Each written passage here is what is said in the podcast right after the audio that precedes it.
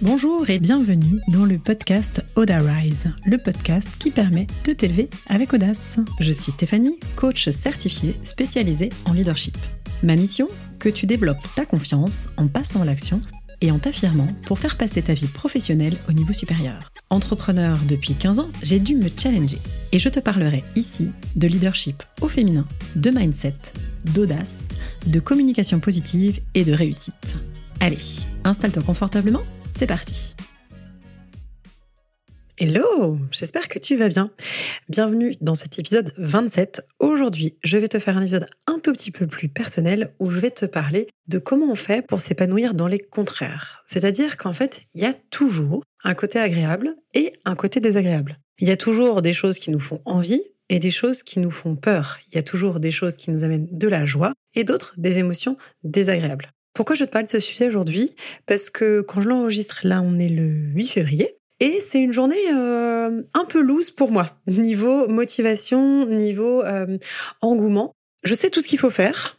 Et en fait, juste aujourd'hui, j'ai pas envie. Et ça me semblait hyper important de t'en parler, de te le partager. Parce qu'effectivement, souvent, euh, j'ai quand même une énergie qui est assez grande. Certains diraient que je parle trop et que je suis hyper active. J'avoue, d'habitude, je suis souvent au taquet. C'est aussi ce que je t'incite à faire parce que pour moi, c'est important, ce passage à l'action. C'est important que tu poses des actions concrètes pour pouvoir avancer et c'est aussi important de respecter son rythme. Et c'est ça dont je veux te parler aussi aujourd'hui.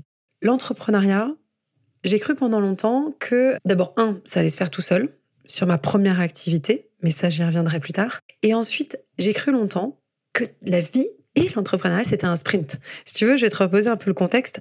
Moi, j'ai fait énormément de sport quand j'étais petite, beaucoup de sport en compétition. Pendant longtemps, j'ai été très très en colère de toute cette compétition parce que j'étais plutôt euh, ben, j'aimais pas en fait ça. J'aimais pas le principe de se battre les uns contre les autres. J'avais vraiment envie de, de plutôt d'une solution d'entraide, de partage.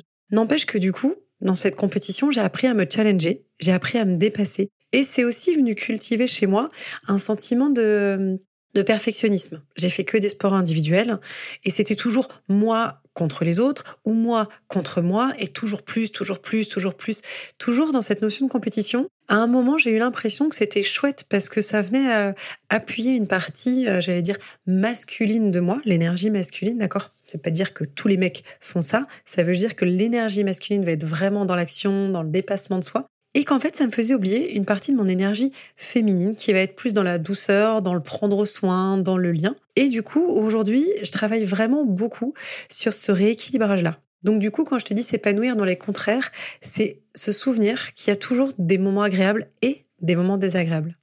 Pendant longtemps, je me suis dit que je voulais être exaltée 100% du temps que je voulais que des trucs géniaux. Donc autant te dire que c'est un risque en fait d'être dans une escalade permanente, de toujours vouloir plus, de toujours s'en demander plus, de faire de plus en plus d'efforts et de passer, ce que je dis souvent, c'est passer en force plutôt que d'être dans sa force. Ce que j'accueille de plus en plus depuis des années et surtout depuis mon burn-out il y a trois ans, c'est de me dire en fait c'est ok par moment de pas avoir d'énergie. C'est OK. Quand bien même je sais que je me définis avec une grande énergie et une grande envie de booster, d'aller en avant, etc. Bah, moi aussi, j'ai des jours où c'est moins important. Là, en ce moment, effectivement, il n'y a pas un ensoleillement de foufou. Ça joue beaucoup sur l'humeur avec toute la synthèse de vitamine D dont le corps a besoin, etc. Et ben, c'est con, mais tu vois, j'ai cassé ma voiture il y a dix jours et en fait, ça me fait un sentiment assez étrange de perte d'autonomie de perte d'autonomie, de perte de liberté. Donc oui, il y a le système D du vélo électrique. Ce matin, je suis allée faire du, du sport en vélo électrique, mais c'est pas exactement pareil. Donc tu vois, j'ai en ce moment un petit coup de mou à me dire ok, il faut que je trouve des solutions pour pas mal de choses. Je pars au ski dans 15 jours, c'est chouette, ça va me faire une coupure, mais je me dis direct, bah mince, j'ai pas de voiture, comment je fais? Bon, tout ça pour dire que effectivement, j'ai pas le mood au taquet comme je peux l'avoir d'habitude et que j'avais besoin de le partager avec toi pour te dire que même si je te pousse toujours à agir, je te pousse à te challenger, je te pousse à avancer, ça ne doit pas aller au détriment de toi et de ton rythme. Quand je te pousse, c'est pour sortir effectivement de ta zone de confort, mais c'est un pas, c'est pas 70 pas. L'objectif c'est pas de se dire par exemple admettons toi tu te mets à la rando. Si tu te mets à la rando, il va y avoir plein de paliers pour arriver à l'Himalaya. C'est pas se dire, OK, bah, aujourd'hui, j'ai pris la décision de me mettre à la rando et demain, je monte tout en haut. Ben non, c'est juste se dire, bah, ok, je vais commencer par la première étape. Et la première étape, c'est peut-être les chaussures. Et la seconde, c'est peut-être de dire, bah, je vais marcher 10 minutes ou je vais marcher en forêt pendant une heure. Peu importe. Mais c'est de faire par étapes pour savoir en fait que tu auras toujours des hauts et des bas dans ta vie perso et aussi dans ta vie pro. L'entrepreneuriat, c'est des hauts et des bas. Ce qui fait que tu dures, c'est que tu as conscience qu'il y a des hauts et qu'il y a des bas, qu'il y a des moments où ça fonctionne hyper bien et d'autres où ça fonctionne moins bien, des moments où tu auras énormément d'énergie et d'autres où tu en auras moins, et c'est complètement OK. C'est pour ça que je répète souvent, la vie et l'entrepreneuriat, c'est un marathon et pas un sprint. Ah, ça y est, je me souviens pourquoi je te parlais de mes compétitions quand j'étais petite. Donc oui, il y avait le côté perfectionniste, etc. Mais tu vois, j'étais celle, j'ai fait de l'athlétisme, entre autres, qui partait systématiquement, je sais pas si tu as fait ça euh, certainement à l'école, des crosses. Tu sais, c'est que tu courais euh, des moyennes ou longues distances. En fait, voilà, tu courais, c'était en plus l'hiver systématiquement pour pas avoir trop chaud, je sais pas quel était le principe, mais et en fait, je partais hyper vite. Je partais pleine balle et j'étais épuisée dès que j'avais fait le sprint de départ. Donc après, été dans un, dans un moment de fatigue et je resprintais à la fin. Je ne savais pas du tout gérer mon effort. Pareil en cours. J'avais un premier trimestre éclatant. Second, je me reposais un peu sur mes lauriers, puis j'étais un peu fatiguée. Et troisième, je repartais. Tout ça pour dire que effectivement, c'est apprendre à ménager son effort et apprendre à savoir comment on fonctionne. Moi, tu vois, je sais que je pars toujours très fort, que j'ai un moment de, de calme ou de fatigue et qu'après je repars. Et en fait, savoir ça, ça me permet d'anticiper ces moments où je suis moins bien. C'est aussi pour ça que maintenant je structure davantage, que je prends de l'avance pour ces jours comme aujourd'hui où finalement j'ai pas été hyper productive. Ce qui m'a permis d'avancer aujourd'hui, c'est que ce matin, j'ai pris ma to-do list, j'ai listé. Alors attends, j'en ai combien? 2, 4, 6, 8, 10, 12. J'ai 14, j'avais, non, euh, 17 choses à faire. 3 persos, 14 pros. Et je les ai fait par ordre. C'est-à-dire me dire, OK, comment à la fin de ma journée, je vais être satisfaite, même si j'ai pas tout fait.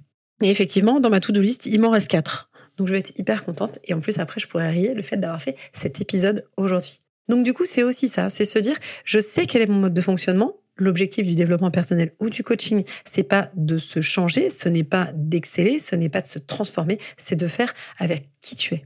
De respecter à chaque fois ton rythme et juste d'aller te challenger quand c'est de la procrastination ou des peurs. Parce que comme je te l'ai déjà dit, quand tu as peur de quelque chose, c'est vraiment là où tu dois aller. Ta peur, elle va surtout te parler d'une envie. Et c'est ce que je te disais au début de l'épisode, c'est qu'il y a deux côtés, les deux côtés de la même pièce. Tu auras toujours le côté pile, le côté face, le côté agréable, le côté désagréable. Pour avoir des résultats, je te pousse à te challenger, donc à dépasser tes peurs, à aller chercher ton envie. Et tu as ces deux émotions. Et ça, c'est complètement normal. C'est accepter le blanc et le noir, accepter aussi toutes les nuances de gris, c'est un ensemble en fait. C'est accepter les hauts et les bas. En fait, c'est une sorte de lâcher prise, c'est-à-dire sortir de la lutte. Sortir, comme je te disais tout à l'heure, du phénomène de faire en force, passer en force. L'objectif, c'est pas de te faire mal, c'est d'aller prendre du plaisir à ce que tu fais en utilisant ton énergie au bon endroit et au bon moment. De plus en plus, et parce que j'ai eu justement ce burn-out il y a trois ans, de plus en plus, je me dis, OK, quel va être l'action qui va avoir de l'impact aujourd'hui?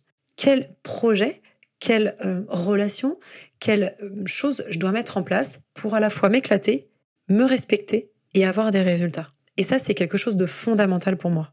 Ce qui m'aide, c'est de, penser à la pyramide de Maslow. Alors peut-être que ça te parle, c'est quelque chose que j'aborde aussi pareil beaucoup en coaching. La pyramide de Maslow, tu peux taper dans, sur Google si tu veux, ça s'écrit M-A-S-L-O-W.